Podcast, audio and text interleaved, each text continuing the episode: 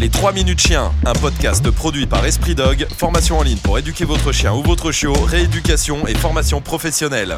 EspritDog.com Salut à tous, bienvenue sur Esprit Dog. Alors, comment on rend les balades plus stimulantes? Bah, ça dépend. Bah ouais, ça dépend des chiens. Alors, il y en a qui vont très très vite se lasser de faire toujours le même chemin. Et en gros, vous allez vite vous rendre compte que quand vous faites toujours le même chemin, eh bien le chien fait tout le temps la même chose et prend des routines un petit peu de fonctionnement. Certains chiens, ça va pas du tout les déranger parce qu'ils ont toujours l'impression d'aller renifler un truc nouveau.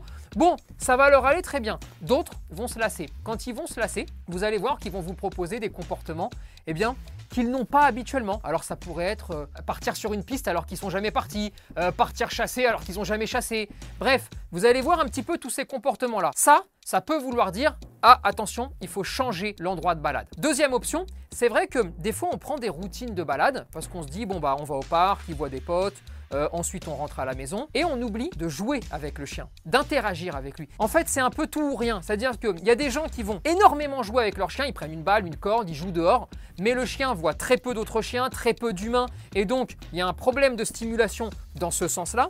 Et il y en a d'autres qui vont beaucoup se balader, ils vont voir des chiens, des humains, mais l'interaction avec le propriétaire, le viens, on va se lancer un peu la balle, le allez, viens, on fait un petit peu de cache-cache, eh bien celui-là, il disparaît. Et souvent, on est dans une case ou dans l'autre. Ensuite, rendre une balade stimulante, surtout, c'est quoi? C'est aussi répondre bah, au plaisir du chien. Si votre chien euh, prend beaucoup de plaisir à aller jouer avec d'autres chiens, eh bah, c'est vrai qu'il y a beaucoup de chiens quand même qui sont ah, il n'y a pas énormément de chiens sur leur balade et des fois ils y passent 3-4 jours avant d'en croiser un nouveau. Dans ces cas-là, on va changer les endroits pour justement aller rencontrer plus de chiens. Et là, c'est un point très important. Il faut impérativement se mettre un tout petit peu plus à l'écoute de vos chiens. Quand il y a des chiens qui aiment les chiens, il faut lui présenter des chiens et donc aller dans des endroits où des fois c'est un petit peu plus dégueulasse. Je m'explique.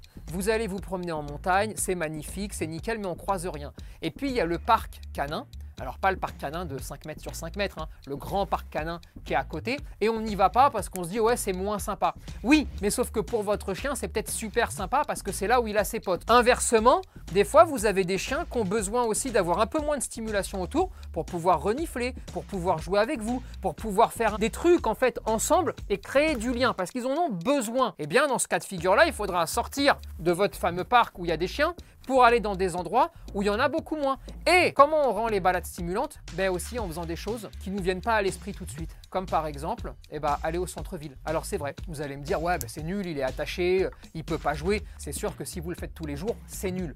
Mais de temps en temps, eh ben, c'est extrêmement enrichissant au niveau sensoriel. C'est extrêmement intéressant parce que ça le sort en fait de sa zone de confort et ça lui permet aussi eh bien, de partager quelque chose de nouveau avec vous et ça lui élargit sa vision du monde. Et c'est aussi comme ça qu'on rend les balades plus stimulantes.